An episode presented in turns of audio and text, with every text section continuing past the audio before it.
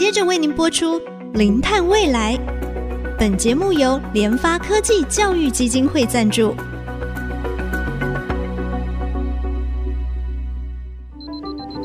前瞻能源新方向，以科学与科技迈向近零碳排，智慧永续，与您一同开创零碳未来。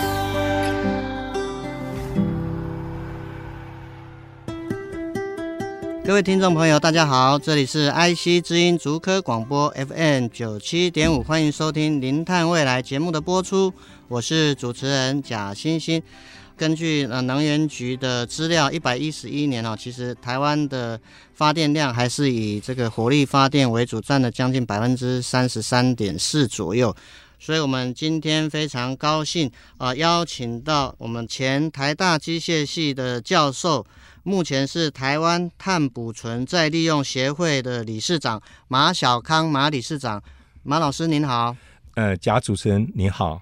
今天很荣幸到 i 七之音啊，主客广播。老师，我想哈，就是说，因为我们知道这个燃煤电厂哦。现在我们都排斥它嘛，因为它太多的这个温室气体排放。但是如果我们回过头，我们整个人类历史、工业文明的发展，没有它好像又没有文明，因为它是文明发展的一个我们说初步的一个推手嘛，哈。是不是先请马老师您跟我们的听众朋友稍微简单分享这个燃煤发电它的优点跟缺点是什么？那它对环境可能会造成哪些影响？哈。首先，我想谈一下这个燃煤发电的基本原理。其实它就是利用蒸汽的锅炉，用热把煤当燃料，加热我们的水变成蒸汽。蒸汽呢，经过蒸汽锅炉啊，带动蒸汽涡轮机，然后经过 generator 产生电。这个过程大概这个样子。是。那基本上呢，它最大优点呢，就是因为过去它化石燃料煤啊，就是比较普遍，而且它的技术也很成熟。特别是燃煤锅炉，我们的现在有所谓的超临界、超超临界的蒸汽锅炉发电系统，那它是超越到二十点二啊，millipascal（MPa） 以上那 critical point 之后呢，我们就叫超临界。那如果是超越这个 critical point 比较高的啊，我们就叫超超临界的发电。所以它是高压、高温的蒸汽。那通常蒸汽温度都会达到大概有八百度 K，大概五百四十度 C 左右的高温啊。相较例如核能电厂，核能电厂的蒸汽锅炉，它是用核能发电，可是它的锅炉的压力没有那么高，它在燃烧效率它是很高，它可以达到大概四十四个 percent。那目前台湾有几个，例如台电的林口电厂有三个机组八百 megawatts。还有大林电厂有两座八百 megawatts 的燃煤发电机，都属于超超临界的发电机组，所以它的效率平均都是在四十二到四十四个 percent 左右。嗯哼，那这是烧煤啊，它的优点啊。那当然它也有它的缺点。缺点啊，它缺点就是因为大家知道煤燃烧的时候有粒状物的污染，有硫氧化物、有氮氧化物的污染，甚至有噪音、有废水的问题啊。最重要啊，这个刚刚主任有提到。为什么会被人家谈呢？就是因为温室气体排放太高了。那最近有个最大的新闻在 COP 二十七，就是美国副总统啊高尔就是宣布了五百个。的最大污染的排放点，台湾有五座啊，是是是，所以我们知道，就是说以前煤的来源是比较普遍，技术也非常成熟。那现在其实也有一些科学的技术，让它的效率是非常好。不过就是其实它产生大量的一些污染。那当然，其实现在我知道很多电厂也都啊，在这个排放的时候，其实先做一些处理，降低它的这个啊污染啊。只是温室气体的排放，在这个燃煤、燃气等等，它还是相当的多了。但是我想，就是说，我们从最近整个国际的趋势，其实因为这个俄乌战争的关系嘛，那么呃，天然气价格就高标嘛，压力很大。它的成本增加，那所以很多电厂就是可能又重新是不是恢复它的这个燃煤发电？那好像是特别像在啊、美国啊、欧洲，他们都有这样的一个规划。那不晓得老师您的这个看法，是不是也可以跟我们听众朋友分享一下？它这个欧美它这样的一个重启这个燃煤或者是啊、核电厂的这个趋势，可能的一个发展到底是怎么样？我先从国内先谈一下好了，因为这俄乌战争就造成。全球包括煤炭、天然气价格都上涨，所以你可以看出台电公司跟中油公司就两家公司目前到年底可能都要赔到接近两千亿了哈。那台电主要赔是在燃煤的部分啊，就燃煤价格也上来了。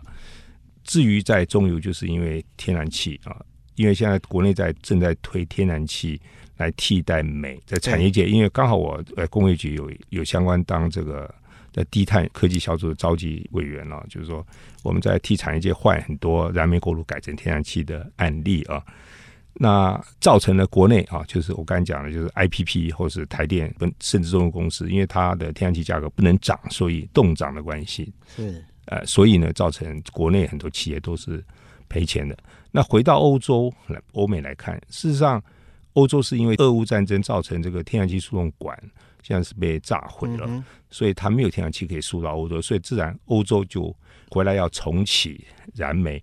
因为早期如果大家去看德国，事实上煤炭的占比原来是到四十五到五十个 percent 是烧煤电厂。那过去是因为它的再生能源啊，就发展的非常的快速。它有的时候，因为在日照好的时候，风力好的时候，它用再生能源的量，有某一天它甚至可以几乎完全几乎完全来用用再生能源。可是当没有风、没有阳光的时候呢，它又必须回到，比方说烧煤电厂。那过去它改成天然气烧电，然后降低这个碳排。但是呢，因为天然气管线断了之后，它又回复到燃煤。但燃煤过后，它有的有的也遇到一些问题了。就在启动时候发现，它这个水的供应可能。不足，又又天又旱旱灾，把旱灾造成水也不足啊。都知道蒸汽需要用到水的问题啊，所以造成他们也是很大的困扰。所以在这种相关情况之下呢，反而美国是最大的赢家了。美国因为最近粮油价格稍微往下降，因为今年是暖冬，暖冬的结果之后呢，就是美国储存的天然气的量比较多，嗯哼啊，所以它像天然气价格又往下回落。煤也是有类似的状况，所以逼得在欧洲现在就是真的就是重启燃煤电厂啊，这已经变成一个、嗯、一个趋势。老师，那您看法，他们应该是只是暂时过渡的吧？呃，我认为是暂时过渡，因为因为它只是补这个天然气不足的地方。那因为欧洲现在天然气管线被炸掉之后，它必须要用船运，船运又费时，又要从其他来源来补足。所以就是说，呃，老师就从您的看法来讲，因为其实像这个目前各国在整个减碳其实是有压力的。是。哦，那虽然 COP 二七的会议当中，呃，目前提出积极加码的其实不多。哦，不多，但是因为在这个 COP 二十六的 NDC 的时候，其实各个国家它都有一个已经提出来，这个提出来的承诺是每五年是必须要被 verify 的，所以是实际上还是有一个压力，所以他们在这个过程当中，其实还是一个比较属于暂时性的一个过渡时期的一个计划。是我我也承认同意。事实上，美国，我先从几个欧盟国家和美国稍微谈起。实际上，他们因应燃煤电厂就是有两个技术。就是一个是碳捕存再利用，另外一个就是想办法用氢能或氨啊来替代部分的燃煤啊。那在 CCUS，它就把燃煤电厂排放的 CO2 想办法浓缩 capture 下来，然后再把它封存到无论是地下啊地质封存，或是盐水层封存，或是在海下封存。对。那另外一个就是氢能。那么回过来看氢能的计划啊。看欧洲好了，欧洲是主要在推动，最早推动，它二零二零它就公布了它所谓的三阶段的目标。第一阶段就是在二零二零到二零二四呢，它再生能源就是制氢量是要达到一百万吨氢能啊，氢能。那第二阶段二零二四到二零三零啊，所以要制氢量要达到一千万吨。到第三阶段就二零三零到二零五零。他要大规模的部署，将可以所有的脱碳的案子呢，都改用氢能啊，特别是重工业上面都改用氢能作为它的替代，替代的这个替代的能源的来源，电力来源，电力来源。对，那基本上 IEA 啊，国际能源能源总署所说，氢能大概可以到二零五零年的时候，可以至达百分之六十 CO2 的排放量啊。他们是有一个，因为这个可以用到各个不同的 area，呃，除了我刚才讲的工业啦、发电啊，甚至燃料电池啊，就可移动的、可能固定嗯固定式燃料电池的，哎，对，也。那在燃料电池部分，其实日本我们邻近的日本是用的最多。呃，所以就是说，我们从目前整个呃国际的一个局势，虽然说他们重启燃煤，但是他们也利用这样的一个时机点，从这个呃燃煤电厂的 CCUS 政策的推动，然后科学的进程。这是一个主力，另外一个就是推广氢能，所以就刚好利用这个时时候，把这些碳排比较多这个燃煤电厂，怎么样去发展这个 CCUS 捕捉、封存跟再利用。其实我觉得就是在把危机变成是一个新的一个转机啊。那我想我们节目先进行到这边，我们休息一下，稍后再回到《零碳未来》节目的现场。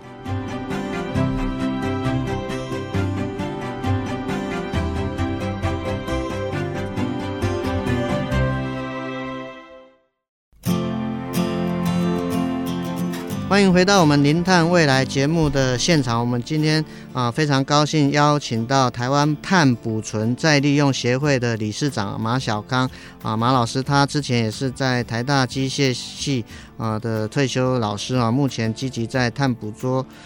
在利用的一个协会在推动这样的一个工作。刚才从老师的分享，其实我们知道，虽然国际因应现在的一个危机啊，他们都把这个危机变成一个转机，也就在一个过渡时期，趁着重启这个燃煤电厂来因应这个啊过渡期的一个风险的时候，其实他们也大力的从国家的政策、科研的技术投入大量的资金，在这个 CCUS 还有氢能的发展。那我想就是说，借重啊老师。您这方面的一个专长跟经验，我们看到国外这样子做，那么我们台湾呢？那么是不是老师您是不是可以可以给我们的政府提出一个建言，针对这两块？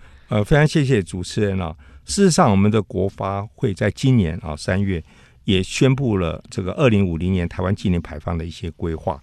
那事实上也针对氢能跟 CCUS 也着墨甚多哦。例如氢能。他希望能够用在未来去碳电力啊，能够用氢气大概有九到十二个 percent。那同时，他也积极把氢能来推动到所谓的炼钢材料哦、水泥等相关的制成行业里去。那至于 CCUS 呢，它是把火力电厂，特别是燃煤、呃燃煤或者甚至燃气啊的加 CCUS 啊，也是有二十到二十七个 percent 的。那同时，它的负碳技术 CCUS 呢？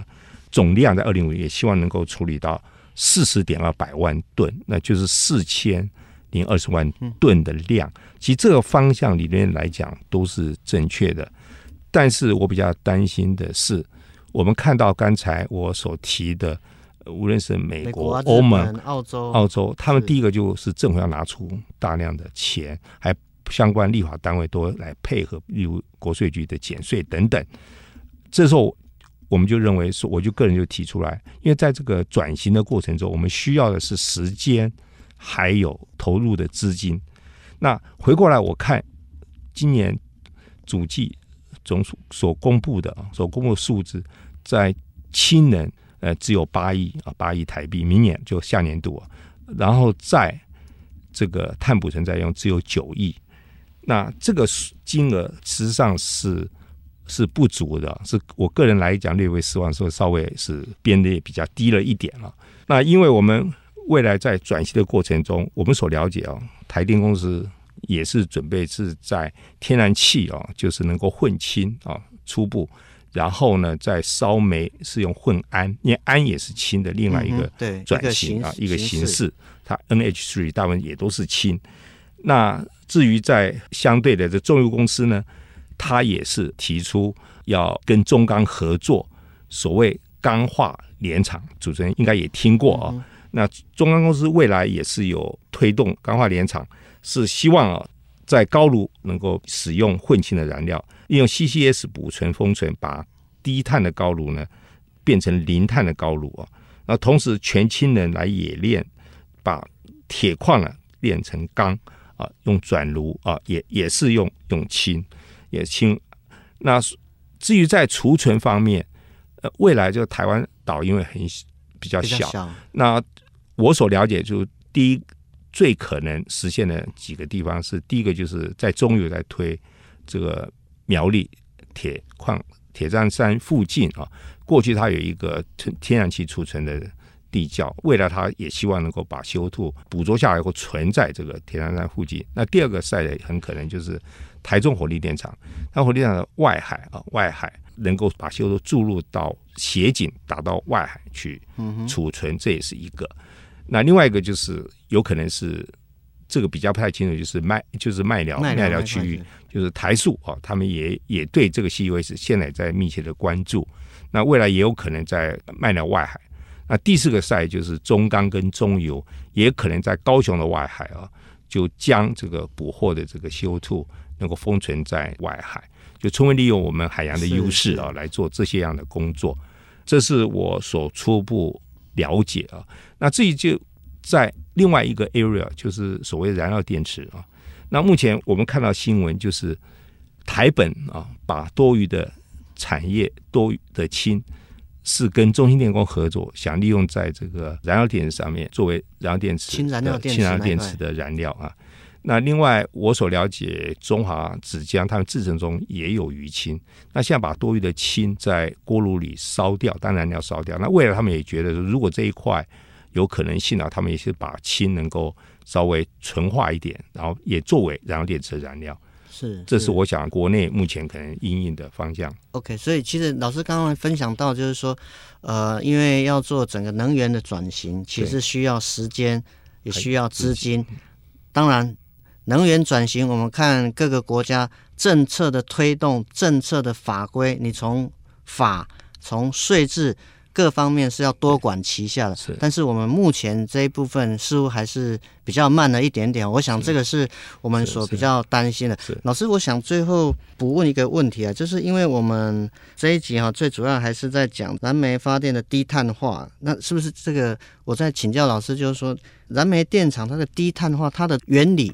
基本的原理是怎么样？老师是不是可以稍微简单跟我们说明一下？好，我先说燃煤啊。一般我们现在在推动工业把燃煤锅炉改成天然气，就从高碳排放变成超低碳排放，这是一种，这是一种。是。那现在以台电来讲的话，因为主任也知道，因为我们目前在配合教育之下，原来执政党所规划是二十三十五十，二十就二十 percent 的再生能源，三十 percent 的是煤燃烧。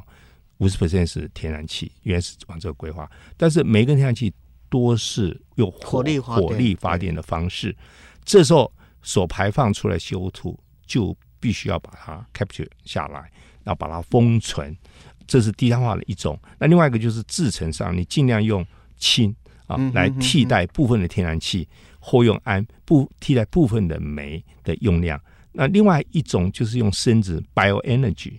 Bioenergy 现在就是生质燃料，台电在台中电厂已经规划新建一个五十 megawatts 纯生质燃料的发电系统，嗯然后在新达要将一个旧的机组五百 megawatts 的机组变成生质燃料发电的系统，这已经在规划准备未来要做的。那这时候它生燃料，因为国内的燃料供应不够。就持久性啊，跟量不够大，所以预备是从国外进口。哦，是是，好，所以我们在燃煤电厂的低碳化，当然就是把原先是高污染这个煤炭换成低碳排的哦，比如说天然气，这是一种。那第二种的话，我们可能在这个燃天然气的过程或燃煤的过程，可能加入一些氢气，或者是加入一些氨氨气，或者是说有一些生质燃料。等等啊，来取代，就是降低它整个发电的这种所产生的碳排。啊，这个就是我们目前在整个燃煤发电过程当中低碳化最主要几个可能的一个 solution。是是是，好。我们今天的节目哈就进行到这边，我们非常高兴邀请到台湾碳捕存再利用协会的理事长，也是前台大机械系的教授马小康马老师哈，跟我们分享从整个燃煤电厂它的优点，当然它的缺点，以及呢，因为国际目前俄乌的这个局势，各国短暂的重启燃煤电厂的一个过程当中，其实各国 不是只有重启。燃煤电厂，而且是在这个时间点，去推动整个 CCUS。或者是氢能的一个政策的科研的资金的投入，或者政策的一个方向的一个补贴等等哈，我想这个可以作为我们台湾的借鉴。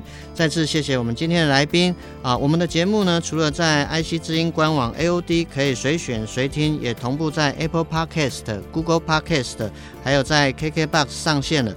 欢迎搜寻关键字“零碳未来”。记得按下订阅，才不会错过我们每一集精彩的节目。节目进行到这边，感谢大家的收听，我是贾欣欣，下周同一时间我们再会。本节目由联发科技教育基金会赞助播出，联发科技教育基金会邀您一起响应净零碳排，以知识驱动更好的未来。